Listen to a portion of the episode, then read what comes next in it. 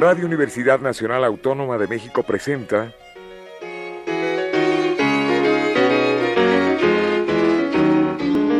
La música popular alternativa.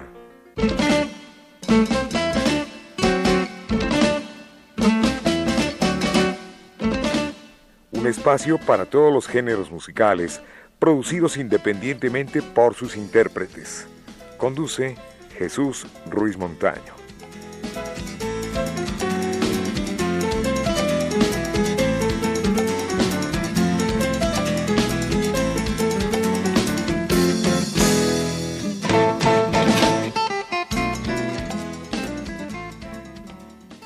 Amigos, buenas tardes. Esto es la música popular alternativa y tenemos en la línea telefónica a una talentosa cantante que desde aproximadamente en el año 1973, con un timbre tan especial, nos recuerda los foros importantes que había en aquellos años. Pero tengo en la línea a Maru Enríquez. Maru, bienvenida.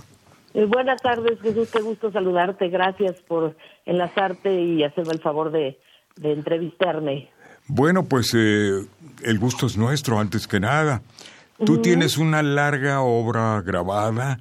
Eh, empiezas tu carrera con, si no recuerdo mal, con Jaime López, con Emilia Almazán. Antes, antes, me voy antes. Entonces, Cecilia Tucent, Emilia Almazán. Ajá. Podríamos Estamos en una peña que se llamó la Peña del Nahual en Francisco Sosa, y ahí coincidimos todos. Allá en, Coyoacán, ¿no? Ajá. Ahí coincidimos Jaime López, Emilia Almazán, muchísima gente. Se volvió como la, la UNAM de la trova y, de las, y del folclore latinoamericano. Sí. Y bueno, luego empecé con el grupo La Nopalera, que ahí fundamos con Marcial Alejandro, con Roberto Cárdenas, Efectivamente. no he parado de, cantar y de inventarme la, canción y la vida. ¿Cuántos discos grabó la Nopalera? No me acuerdo. La Nopalera fueron cuatro discos. El primero, Nueva Canción. El segundo, eh, Crece la Audiencia. Y el cuarto, eh, Nopalera 4. Ah, no, y uno, Tremendo Alboroto. ¿Y cuántas canciones iban tuyas? Eh, pues yo, eh, hijo, participaba en todo. Es que la nopalera éramos como un colectivo. Sí. Y realmente no teníamos así como nuestra canción. Ahí cantó Tiki Bermejo, ahí cantó Cecilia Tucen, ahí cantó Eli Orsini de Venezuela. Éramos, muy, éramos un conglomerado de pues de gente muy inquieta y muy con la camiseta puesta de lo que es la canción contemporánea latinoamericana. Sí, exactamente, fueron este, tres, cuatro discos los que tú hiciste. Eh, ahí, eh, entre las canciones, venía algo de Jaime López, recuerdo, ¿no? En, el de, en el de La Nopalera no. Después hice un mancuerna con Jaime López cinco años. Sí, yo y ahí grabamos el disco de, de, de Urrutia, luego otro que se llamó Gran Quinqué, y otro que se nos quedó en el tintero que se llamó En la luna diurna de cierta ciudad, pero trabajamos cinco años intensamente y fueron tres discos. Estos poemas de Villaurrutia y con música de Jaime López, ¿no? Sí, fue una aventura realmente eh, fascinante, apasionante, porque Jaime hizo un, es muy talentoso y casi genial, hizo un juego de poner a Villaurrutia con autores musicales de su época. Entonces, según él, eh, sentó a Villorrutia con, con Gardel, por decir a alguien, o con los trovadores yucatecos, o con los rocanroleros. Entonces salieron canciones, eh, poemas de Villorrutia musicados por López en muchas versiones, en muchas propuestas musicales, en muchos géneros. géneros. Fue muy bonito ese trabajo. Bueno, ahí participan algunos autores, además de Jaime, como Emilia Almazán, que fue el eh, proyecto que tuviste después, Arturo Cipriano, entre, entre muchos otros, ¿no? Sí, bueno, Emilia, ella tenía el grupo Un Viejo Amor con Roberto González y con Jaime. Ahí yo no estaba, pero y luego este, pues, siempre hemos sido amigas, casi comadres, hermanas. Entonces, eh, en el disco Gran Quinque también la invité a hacer coros somos una tropa, una tropa este, de, hermandad eh, y, de, y de que la música nos conecta y nos, nos da motor para, pues para proponer cosas y tratar de, mejorar la existencia de la gente con nuestra música y nuestras canciones. Nutridísima. ¿En aquella época combinabas el estudio con el canto? Lo intenté lo más que pude hasta que tuve que tomar decisiones, ¿no? Yo sí estudié en el CCH y empecé a entrar eh, a estudiar actuación en el CUT, en el Centro Universitario de Teatro, pero ahí ya me exigió el, mismo CUT, me dijo o, la música o la actuación. Y pues yo, la canción me ganó siempre en, mi corazón. Te ganó siempre la, la música. Hasta la fecha, hasta la fecha. ¿Cuántas canciones tienes aproximadamente en tu haber? ¿Grabadas? Sí. Ay, Dios mío, nunca he hecho esa cuenta, pero yo calculo como unas eh, 30. Entre, entre todos los discos de todas las épocas, yo creo que sí. Hice un proyecto también con Jorge Alberto Bueno de música infantil. El Coco Bueno. Con el Coco Bueno, legendario pianista hermoso. Este, y nos divertimos muchísimo, lo, lo cantamos mucho por todos lados. Eh, tuvimos que comprar un piano porque él era pianista de, de veras y ahí andábamos, sube el piano, baja el piano y cantando las canciones infantiles del Coco Bueno. También grabaste algunos temas que no fueron de tu autoría. Eh, no, yo no he compuesto, eso es una... yo soy, digo que soy descompositora porque... No, pero también has intervenido con algunos, en algunos números. Interpreto y entonces hago mis propias creaciones y por eso mucha gente dice que soy compositora. De hecho, canción mía ya nada más hice una con el último grupo que trabajé, que se llamó Salida de Emergencia, un grupo de blues. Sí, yo lo recuerdo. No, me considero compositora. Pero has intervenido en algunas letras, creo. Sí, bueno, sí, siempre, siempre mete uno la mano y le da el, el, carácter a la, a la, la personalidad a, a, las canciones como intérprete, le da uno también la intención, ¿no? Maru, háblanos un poquito de la Catrina, que es el tema que vamos a presentarle a nuestro respetable auditorio. buenas tardes, pues La Catrina es una canción que me acompaña desde que empecé a cantar, que está en mi primera grabación profesional que fue Ardentía, un disco sencillo, que nada más tenía cuatro temas. Es un disco eh, una canción de Eduardo Langagne, poeta mexicano. Sí. Y bueno, que me ha representado esa canción de alguna manera. Escuchen la letra y ahí estoy dibujada yo en mi personaje, creo, y con toda la admiración y respeto del maestro Posada. Bueno, pues vamos a escucharla, ¿qué te parece? Escuchémosla, gracias. La Catrina.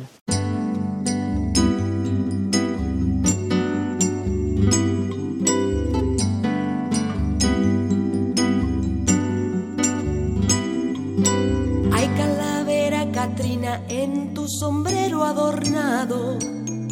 Se nota que estoy marcado y hasta el cuero se me enchina. Es decir, ya pido esquina de tu acechanza constante, de tu decisión tajante, de tu poder infernal. Si quieres hacerme mal, no me permitas que cante no me permitas que cante.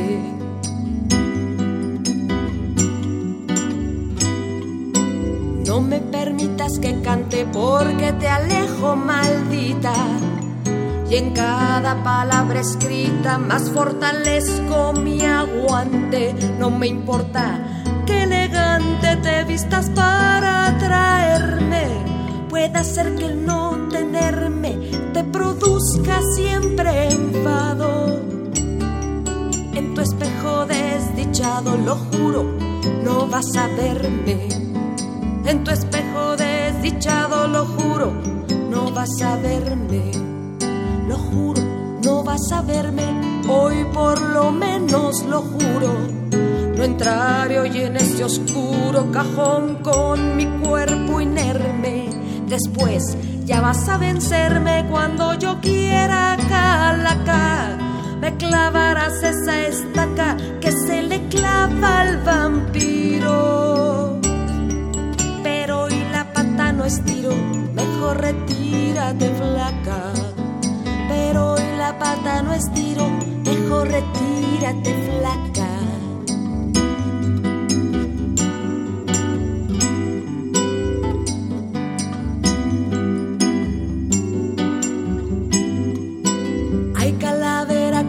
En tu sombrero adornado. Se nota que estoy marcado y hasta el cuero se me enchina. Es decir, ya ha habido esquina de tu acechanza constante, de tu decisión tajante, de tu poder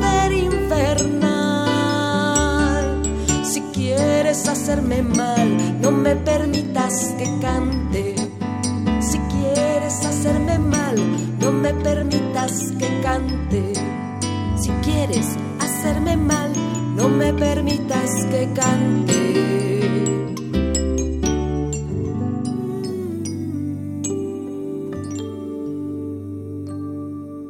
Bueno, entre muchas actividades que ha hecho Maro Enríquez, además de cantar, produces eh, radio y actualmente este eres locutor en Código, ¿no? Código Radio, con un programa por ahí visto que se titula La charla sin fin y otros además, ¿sí? Platícanos un poquito de qué se trata este este programa, esta emisión. Claro que sí. Bueno, mi segunda pasión, además de la canción, ha sido siempre la radio. Soy una radioescucha este irredenta. Desde muy chiquita.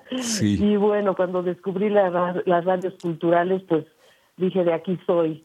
Y hace 11, 10, 11 años ya casi, este, tuve la posibilidad de que me invitaran a trabajar en Código Ciudad de México. Y desde entonces, este, pues ahí con toda la libertad del mundo, he tenido varios programas que han ido transformándose como todos los seres vivos y ya de, unos cuatro años para acá tengo la charla sin fin, que es un espacio para entrevistar pues creadores, creadores de, fundamentalmente de la canción y de la música. Eh, a veces tengo escritores, a veces tengo poetas, pero es un espacio de, de una hora en vivo donde el invitado pues nos narra su historia y comparte sus creaciones y nos divertimos muchísimo es un espacio lindo y vital que, que disfruto mucho. Y hago otro grabado este, que sale los viernes que se llama Aquella canción justamente y ahí es un pequeño programa dedicado a compositores mexicanos de todos los tiempos. Empecé con Cricri y ahorita ya voy ya voy con los más jóvenes para cerrar este ciclo en este año. Muy bien. Oye, un tiempo también colaboraste con producciones, eh, con programas para radioeducación. También estuve en, un programa que hacía yo con Eduardo Langagne, justamente lo conducíamos los dos. Eh, y bueno, no, no tanto como se piensa trabajar en radioeducación, solamente he hecho ese programa y algunas colaboraciones. Este, ¿Cómo se llamaba ese programa, el que hiciste con Eduardo? de acordarme, pero me falla la memoria. Este, no, no, no recuerdo ahorita el nombre del, programa. Del, programa, discúlpenme. No, no hay cuidado, no hay cuidado. Pero eh, sí hiciste mucha labor también en radioeducación, ¿sí? Pues este, siempre he estado cerca de ahí, bueno, y mucha cercanía con, claro, personajes como Marcelo Alejandro, como... Que por cierto fue tu, tu compañero. Fue mi pareja, eh, tuvimos una hija que se llama Luz, y bueno, Emilio era hermano mayor, amigo carnalito, como decía él. Carnalito, este, sí. Maestro, era mi hermano, mi maestro, mi amigo. Entonces, bueno, siempre andábamos ahí en, eh, apoyando y siendo invitados a los programas de espacios musicales. Y bueno, con la convicción de la que la radio cultural es, es importantísima en esta sociedad. Y bueno, que los espacios que ustedes abren, como ustedes en Radio UNAM, pues son fundamentales para el desarrollo de la, de la actividad artística, también de, todos estos artistas independientes que, que forman una, una fuerza importante en, el, en, la, en la escena musical y, y, cancionera de, de, nuestro país, ¿no? Eh, sí, incluso ustedes formaron parte de la primera legión de artistas independientes y de marca propia. El, el Exacto. como, no, con Briseño, estaba por ahí. Ahí ya nos habíamos abierto, al principio era todo como que tenía que ser folclore y protesta, y bueno, aparecieron personajes como Briseño y los jazzistas, eh, como los Tucent. Entonces empezó a abrir el panorama, espectro musical, de que no era nada más la canción, así como la canción, sino que enriquecían mucho el jazz, el, el blues, el rock, y, no había que como sectarizarse y autolimitarse, ¿no? Que por un tiempo así pasó. Prueba que afortunadamente superamos con los años, poco a poco. Lentos pero seguros. Exacto. Bueno, pues háblanos de el volcán de caramelo que hiciste precisamente con Coco Bueno, ¿no? Con el eh, Jorge Alberto Bueno, sí. Jorge Alberto, bueno, que ya no está con nosotros, pero afortunadamente está esta grabación que yo este, rescato y defiendo y trato de compartir cada que tengo la oportunidad. Este, pues es un, un divertimento de canciones que hizo Coco pensando en los niños, pero pensando en los niños como gente inteligente, ¿no? Como gente creativa y, y traviesa no como muchos de los proyectos musicales que de repente se escuchaban eran como ah, los niños como si no pensaran, ¿no? Entonces, bueno, nos divertimos ahora sí que como enanos, literalmente, y este jugamos mucho con, con las canciones y bueno, esta es una loquera de, de Coco de escúchenla porque las canciones hablan por sí mismas. Este es un volcán de caramelo que explota en esta ciudad y ya verán lo que pasa. En la voz, en la voz de Maru Enríquez. Y el piano de Jorge Alberto Bueno. A las seis de la mañana, de repente retumbó todo el barrio apresurado. A la ventana asomó, a lo lejos se veía una nube de humo gris y la lava deslizando cual si fuera una lombriz. El volcán de caramelo ya no pudo contener tantos dulces encerrados, diabetes le hacían padecer, expulsó con mucha fuerza todo lo que estaba en él. Enflacó mil toneladas se le fue toda la miel.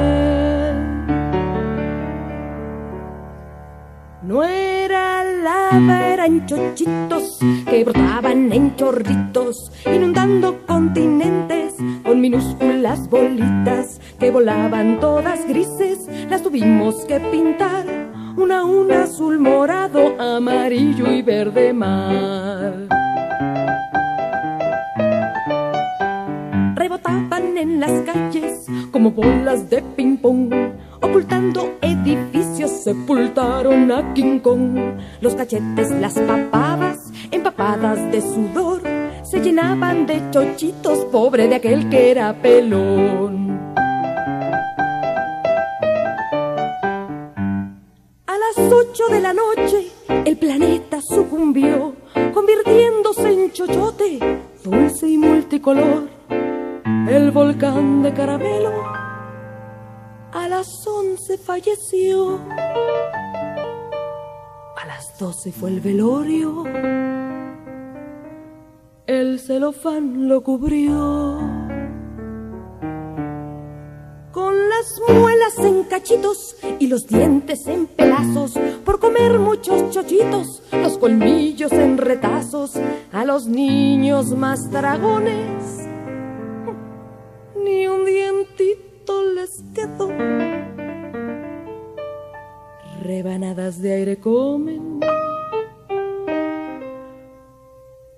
puches de miel con limón.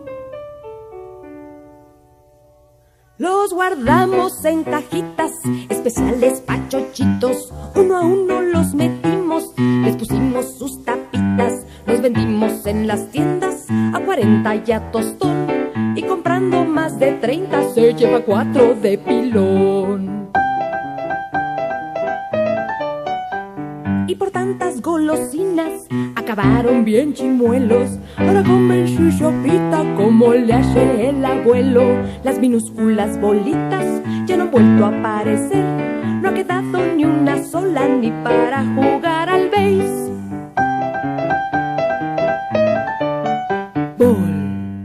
Bueno, pues a manera de resumen, Marcial Alejandro fue un excelente compositor. Incluso trajo un premio a México, el Fandango aquí. Eh, y fue compositor de, de, muchísimas canciones, incluso fue esta canción eh, que se grabó, eh, fue participante en el Festival de la Televisión Iberoamericana llamado OTI. Así es. Así es. Y trajo de premio en la voz de Eugenia León un gran aliciente porque fue el año del temblor. Fue el día del temblor, o sea, el Exacto, 1985 presente lo tengo yo. El 19 de septiembre, sí. Fue terrible porque pues eso desangeló mucho el triunfo y el, el gozo, ¿no? Pues porque la, la realidad nos puso en otra, pero pues sí fue un aliciente también para para motivar a mucha gente y bueno, a todos los compositores mexicanos y a Eugenia como la inmensa intérprete que es desde luego, este pues que nos haya regalado la vida ese premio en medio de toda la el desastre y la tristeza, ¿no? Sí. Y bueno, Marcial fue terrible. siguió haciendo sus canciones, sus discos y hasta hasta el último momento, como decía, se, se muere, se murió en la batalla también, ¿no? Entonces Sí, otro gigante de la composición mexicana, desde luego, Marcial Alejandro. Hiciste eh, duetos con él, ¿verdad? Eh, cantando coros, qué sé yo. Desde luego, eh, cantábamos juntos mucho con Jaime, con Cecilia, con éramos una como una tribu, ¿no? Entonces a veces unos a veces unos sí, a veces otros no, pero mucho en El Hijo del Cuervo cantamos a veces con Eugenia también, con Pepe Lorza, con Langagne, con todo lo que estuviera en ese momento disponible, nos inventábamos la vida, los conciertos en los espacios alternativos que afortunadamente había mucho en esa época, cada vez hay menos, pero pues hay que hay, todavía los hay y los seguimos defendiendo. Acabo de cantar con Leti Servín en un lugar pequeñito por acá por por Santo Domingo, Coyoacán. Ah, muy querida Maru, está eh, Leti Servín. También otra hermanita, otra hermanita de la canción, compositora, ella sí, tremenda, que tiene ahora un trabajo muy interesante, importante sobre Sor Juana. Entonces, bueno, somos una tribu de traviesos, este, pero propositor, propositivos. Claro que sí, claro que sí. Te felicito por tu programa, la charla sin fin en Código Radio y todo lo que tú haces está muy bien hecho porque tienes la idea radiofónica yo creo que naciste con un radio pegado a tu, a tu cerebro. Sí, en la cocina de la casa de mi abuelo había un radio y ahí estaba yo pegada. Todavía oía transmisiones de Cricri en vivo, imagínate. Claro.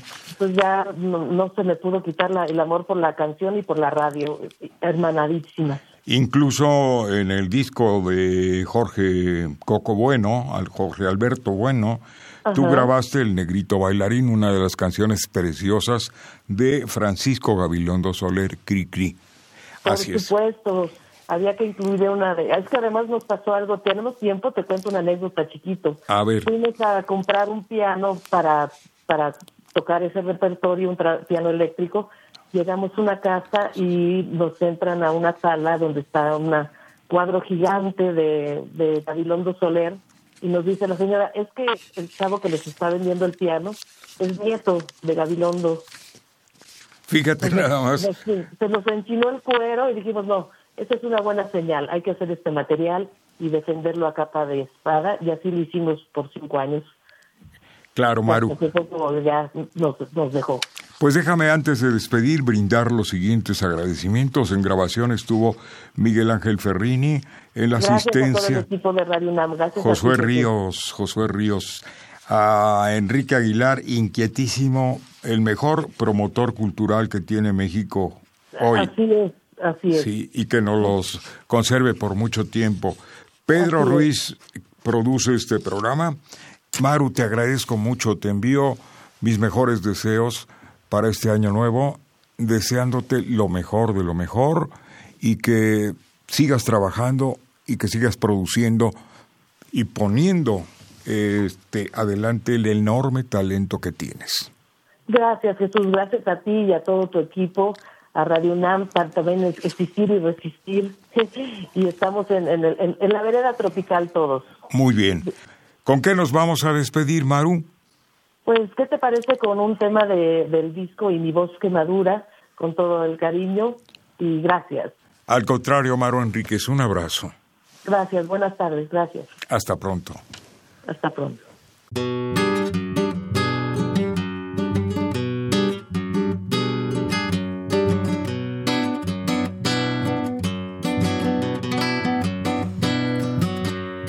Medio de un silencio desierto, como la calle antes del crimen, sin respirar siquiera para que nada turbe mi muerte en esta soledad sin paredes, al tiempo que huyeron los ángulos. En la tumba del lecho dejo mi estatua sin sangre para salir en un momento. Tan lento en un interminable descenso sin brazos que tender sin dedos para alcanzar la escala que cae de un piano invisible, sin más que una mirada y una voz que no recuerdan haber salido de ojos y labios, que son labios, que son miradas,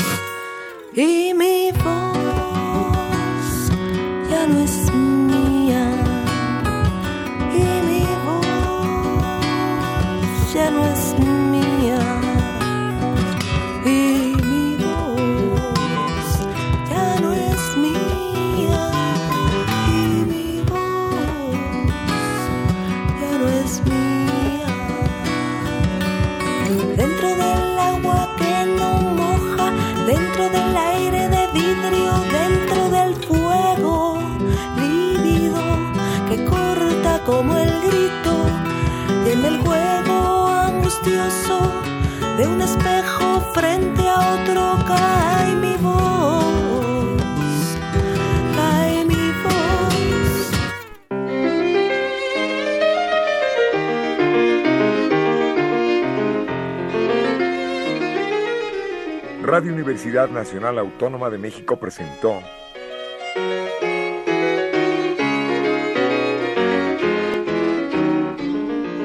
la música popular alternativa.